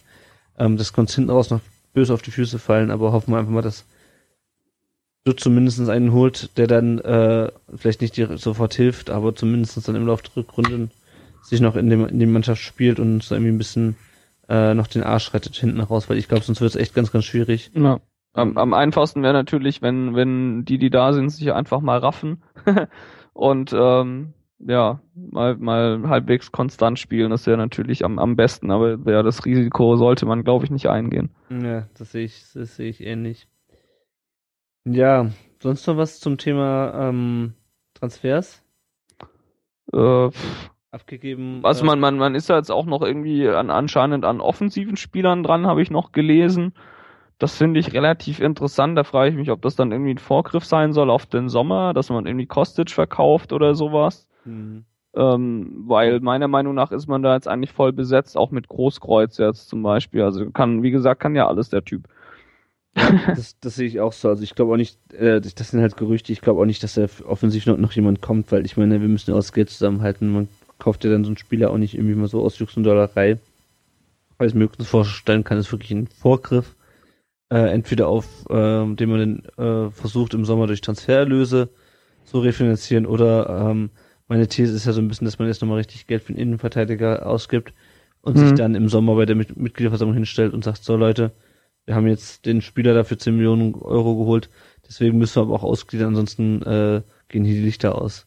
Wobei die Argumentation für die Ausgliederung bei den Regionalversammlungen ja tatsächlich anders war. Da kann ich Ed äh, Tomalo, ich glaube unterstrich.de empfehlen. Der hat da ziemlich cool dazu geblockt.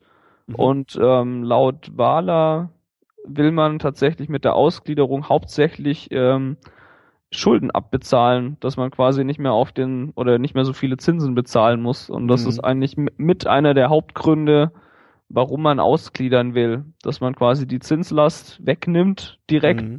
und so ähm, dann hofft einfach für, für die Zukunft mehr Geld zu haben und dass es eigentlich klar schon ins operative Geschäft auch fließen soll, aber nur zu einem gewissen Prozentsatz. Der Rest wird quasi in Anführungsstrichen gespart oder eben da, dafür benutzt, äh, diverse Kredite abzulösen.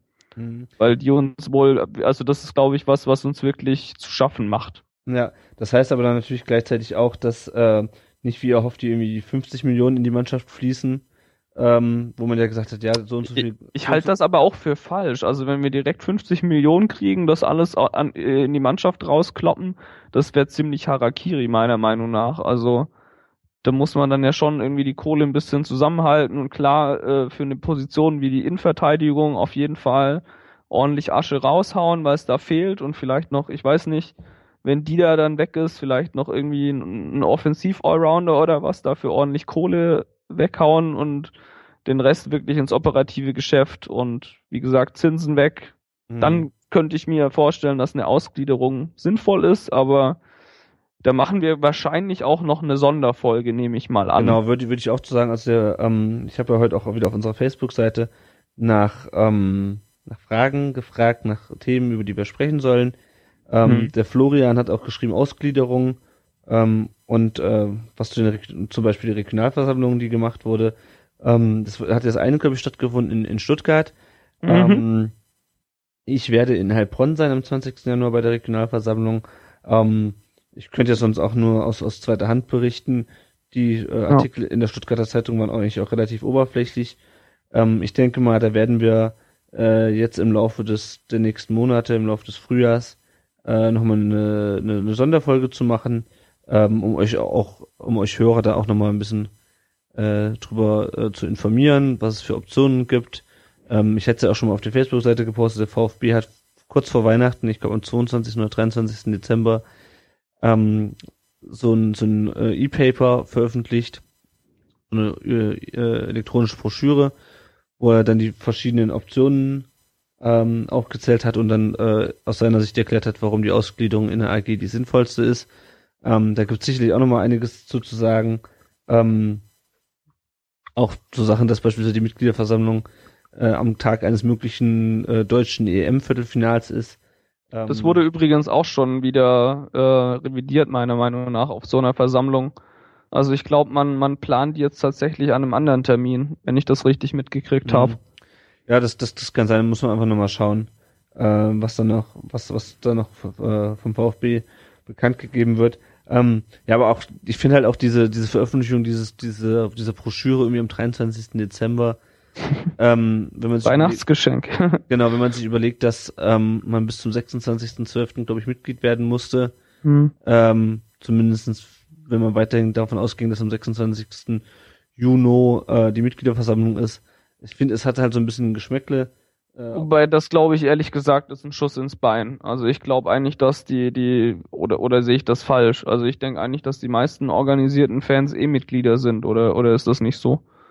Ja, genau, aber wenn man halt jetzt noch Leute da, ähm, also manche Leute denken sich, haben denken, äh, lesen das ja und denken sich, soll jetzt will ich Mitglied werden, um darüber zu bestimmen, egal in welche Richtung äh, die Meinung, Ja, das stimmt. die Meinung da geht. Und Ja. dann, ähm, aber ich würde sagen, das ähm, diskutieren wir wirklich am, vielleicht am besten in einer Sonderfolge. Vielleicht laden uns da auch nochmal Leute ein, die da noch mehr Ahnung von dem Thema haben als wir. Ich werde auf jeden Fall, je nachdem, wann wir die Sonderfolge machen, ähm, von der Regionalversammlung in Heilbronn am 20. Januar berichten. Ähm, dann können wir mal schauen, was da so gesagt wird. Ähm, und ansonsten würde ich bei dem, bei dem Thema erstmal äh, belassen. Äh, es sei denn, du möchtest da noch was zu sagen. Nö, wir können gern weitermachen. Genau, ich würde noch ganz kurz auf die, äh, auf die aktuellen Ereignisse eingehen. Also die Mannschaft hat das Trainingslager in Belek, äh, Hashtag VfB in Belek, äh, in, der, in der Türkei gerade abgeschlossen. Wir haben jetzt 2-1 gegen Antalyaspor äh, gewonnen. Das Spiel wurde gedreht. Dann haben wir am Sonntag 0-0 gegen Bochum gespielt. Heute Abend haben wir gegen Hannover 2-0 gewonnen. Ich konnte auch nicht nachgucken, wer hat da die Tore gemacht. Äh, Kostic und Didavi. Mhm, sehr schön, ja. Wie, wie erwartet. Ähm, und am Die Sonntag- Davi hat quasi abgestaubt, nachdem Krawitz die Kiste nicht, äh, Quatsch, den, den Ball nicht in die Kiste bekommen Ah, hat, okay. so rum. Sehr gut. ähm, am Sonntag spielen wir jetzt, habe ich noch ein Testspiel bei den Würzburger Kickers. Glaube ich, ist am, am 17. Mhm, genau. Und ähm, ja, dann geht im Grunde auch die, die, die Rückrunde bald schon wieder los. Und was auch bald äh, dann wieder losgeht, ist der DFB-Pokal. Ähm, und da hat der VfB ja seine Fans damit über, äh, mit relativ gesalzenen Ticketpreisen überrascht. Ähm, der Helge hat auch auf, auf äh, Facebook geantwortet, äh, hier Dortmund Pokalspiel kann ich mir nicht leisten, weil wenn ich gehen müsste, äh, wenn ich gehe, müsste ich meine Tochter mitnehmen, das, sonst wäre ich der böse Papa. Ähm, das wären aber circa 80 bis 90 Euro mit Wurst und Cola. Ähm, er schreibt, ist nicht schlimm, dass es für mich nicht geht, aber so zahlfreundlich sind die Preise nicht. Und da muss ich ganz ehrlich sein, das äh, sehe ich ähnlich. Also äh, Bernd Wahler wurde ja noch angesprochen, nachdem auch wohl auf der ersten Regionalversammlung die Fans sich über die Preise beschwert haben. Und er meinte, naja, wir haben halt, wir brauchen halt das Geld. Äh, Ja, das fand ich schon ein bisschen unpassend von ihm. Also, also da, da hätte ich eigentlich erwartet, dass er das ein bisschen cleverer löst. Als ob die paar Kröten, die man da mehr einnimmt, das extrem viel für den VfB bringen. Ja, das weiß ich nicht. Ich meine, da hätte ich den schwarzen Peter wahrscheinlich, also jetzt mal rein aus, aus, aus äh, außendarstellerischer Sicht, hätte ich da, glaube ich, einfach den schwarzen Peter ähm, nach Dortmund geschoben und hätte gesagt, also wie das dann gelaufen ist, sei ja mal dahingestellt, aber und hätte dann gesagt, ja, das wurde so mit Dortmund besprochen und ähm, das ging dann halt einfach nur so und ist ja auch ein spezielles Spiel oder so, aber sich dann hinzustellen, ja, wir hin halt kein Geld, äh, ja, sorry, aber mh. damit bringt man die Fans nicht gerade hinter sich, glaube ich. Trotzdem sind die Preise irgendwo auch in Ordnung. Ich meine, das ist ein Spiel gegen Dortmund, das ähm, wird nahezu zu 100% ausverkauft sein. Ich hoffe, dass, äh, dass mehr VfB-Fans den Weg ins Stadion finden als Dortmunder. Das sind ja auch so, neben äh, Bayern und Co-Trikot sind ja auch Dortmund-Trikots sehr beliebt im Moment bei den Kids. Ja.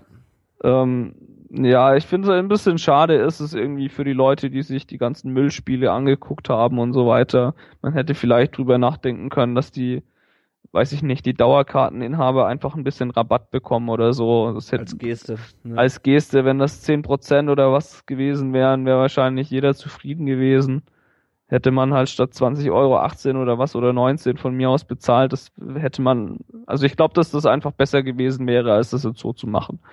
Auf der anderen Seite sind die Preise, glaube ich, irgendwie marktangemessen, von dem her. ja, das wahrscheinlich schon. Wie gesagt, das wäre einfach. Ko Kommerz halt und für Leute, die sozial schwach sind, ist es wirklich schade. Also das muss man auch mal sagen. Ich weiß nicht, Ja. ob es da vielleicht mal irgendwas anderes geben könnte, dass man, weiß ich nicht, solchen Leuten vielleicht irgendwie helfen könnte, das, das dann besser hinzukriegen für, für die Kinder und so weiter. Weiß ich nicht. ja, es ist, es ist Könnte man mal schwierig. andenken vielleicht. Ja. Ja, ansonsten, ähm, es gibt sonst noch aktuelle Sachen, über die du sprechen möchtest. Nee, jetzt machen wir endlich unser Rückennummernspiel. Da freue ich mich Ja. schon den ganzen Abend drauf. Ja, ich auch. Äh, genau, das, dann kommen wir nämlich zu unserem nächsten Segment äh, der Rückennummer, äh, die mit der mit der Nummer der Folge korrespondiert. Das ist diesmal die Nummer 5 und da äh, müssen wir uns wieder auf einen Spieler der Folge einigen. Und äh, Nummer 5 ist das klassische Innenverteidiger ähm, Rückennummer. Und ähm, ja, möchtest du diesmal die, ähm, die, die Spieler vorlesen? Du kannst einfach äh, Kann ich sehr gern machen. Von Monolog. hinten nach vorne. und von hinten auch gerne dazu sagen, von wann bis wann die gespielt haben. Und äh, den VfB-Fans wird es mit Sicherheit, äh, und unseren Hörern wird es mit Sicherheit das Wasser im Munde zusammenlaufen.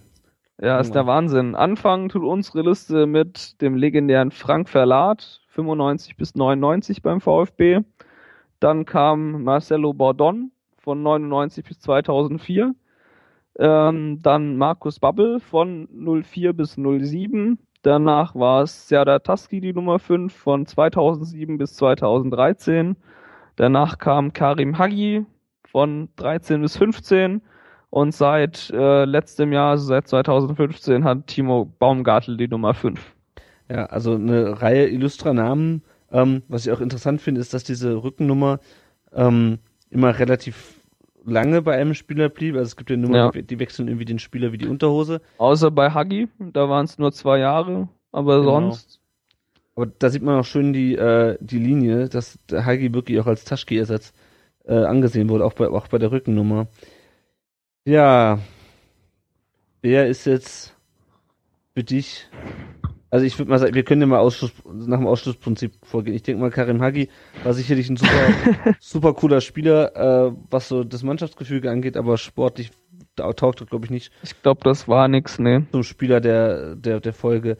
Markus Babbel ähm, war, glaube ich, auch hilfreich für die Mannschaft von 2004 bis 2007.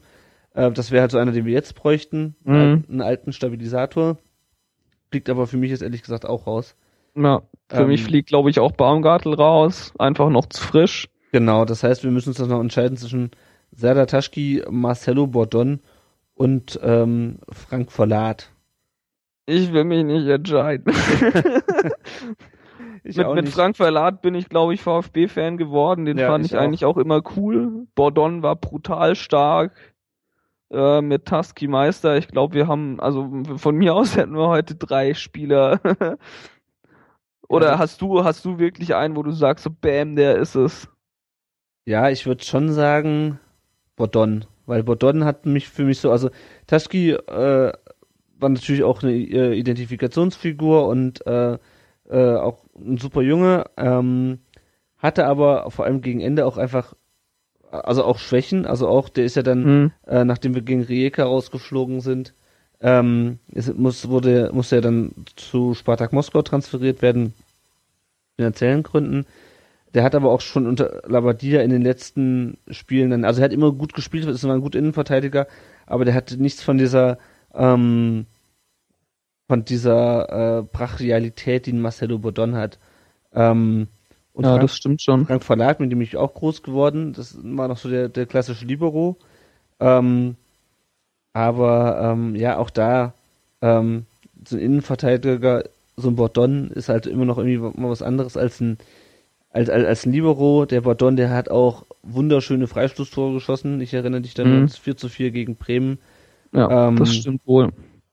Und äh, also wenn ich einen von den dreien auswählen müsste, dann wäre es Marcelo José Bordon. Also gut, wir können uns auf Bordon einigen. Alles klar, dann ist Gordon äh, der Spieler der Folge 5. Ja, sehr schön. Ja, dann sind wir auch schon wieder am Ende angelangt unserer Folge. Jo, Ähm, dann bleibt auch nur noch der Hinweis auf iTunes, wo wir zu finden sind. Wir freuen uns immer über Bewertungen und Feedback generell. Genau. Ähm, noch ein kurzer Hinweis zu den Rücknummern eben. Die ganzen Rücknummern, äh, wenn ihr wissen wollt, wer die ganzen anderen Rücknummern des VfB getragen hat, wir werden das im Laufe der, ähm, des, der äh, nächsten Folgen durchgehen. Die findet ihr äh, unter rund um den Brustring.de auf dem Blog. Wenn ihr dann auf alles über den VfB geht und dann findet ihr dort die Kategorie die Rücknummern beim VfB. Das wird auch immer aktuell gehalten. Also auch Kevin Großkreuz, der die Nummer 15 erhalten hat, beim VfB ist da schon drinne, genauso wie Artem Krawitz, der die 23 hat und mal schauen, welche Rücknummer der ominöse Innenverteidiger äh, bekommt. Da ist n- nicht mehr viel frei in den, äh, in den, in den, bei den, bei den ersten neun Ziffern. Also ich weiß nicht, ob der eine, äh, ich gucke mal, nee, sechs ist vergeben, sieben ist vergeben. Da ist eigentlich alles vergeben. Ähm, die zwölf wäre frei. Jetzt du das Benedikt Tröcker. Ja, aber auf jeden Fall, da findet ihr die, äh, die ganzen Rückennummern.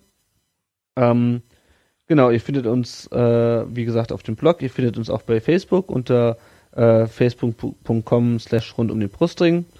Und ihr findet uns auch bei Twitter äh, äh, unter rund Brustring. Ja, Tom, dann bleibt mir nur zu sagen, ähm, es war mal wieder ein sehr schönes Gespräch mit dir. Äh, ich hoffe, dass wir Gleichfalls. das, was jetzt im, äh, im Frühjahr und in den nächsten Wochen äh, wieder schaffen, uns ein bisschen häufiger äh, Ja, zu, zu verabreden. Äh, es tut uns auch für unsere Hörer leid, dass sie so lange auf uns verzichten mussten. Es wurde auch schon von, vers- von verschiedener Seite gefordert, dass wir endlich eine neue Folge machen müssen, auch vom Rasenfunk, auch auf Twitter. Ähm, aber es ist nun mal so, wir sind, äh, wir machen das beide auch als Hobby neben dem Beruf und ähm, dann äh, mit der Weihnachtszeit und äh, der Tatsache, dass man nicht immer äh, einwandfreies WLAN zur Verfügung hat, das sich auch zum, zum Podcasten eignet. Ähm, muss- Genau. Jetzt haben wir aber auch viel geschwätzt, oder? Anderthalb Stunden sind das jetzt Fall. bestimmt. Ja, das waren ja auch vier, äh, zwei Monate, über die wir, über die wir im Das Grunde stimmt. reden müssten.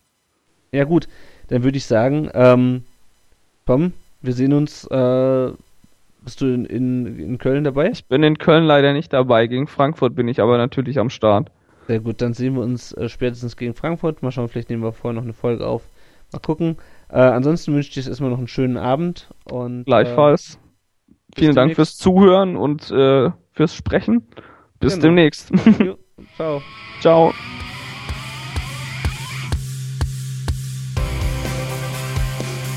Rund um den Brustring. Der VfB Stuttgart Fan Podcast.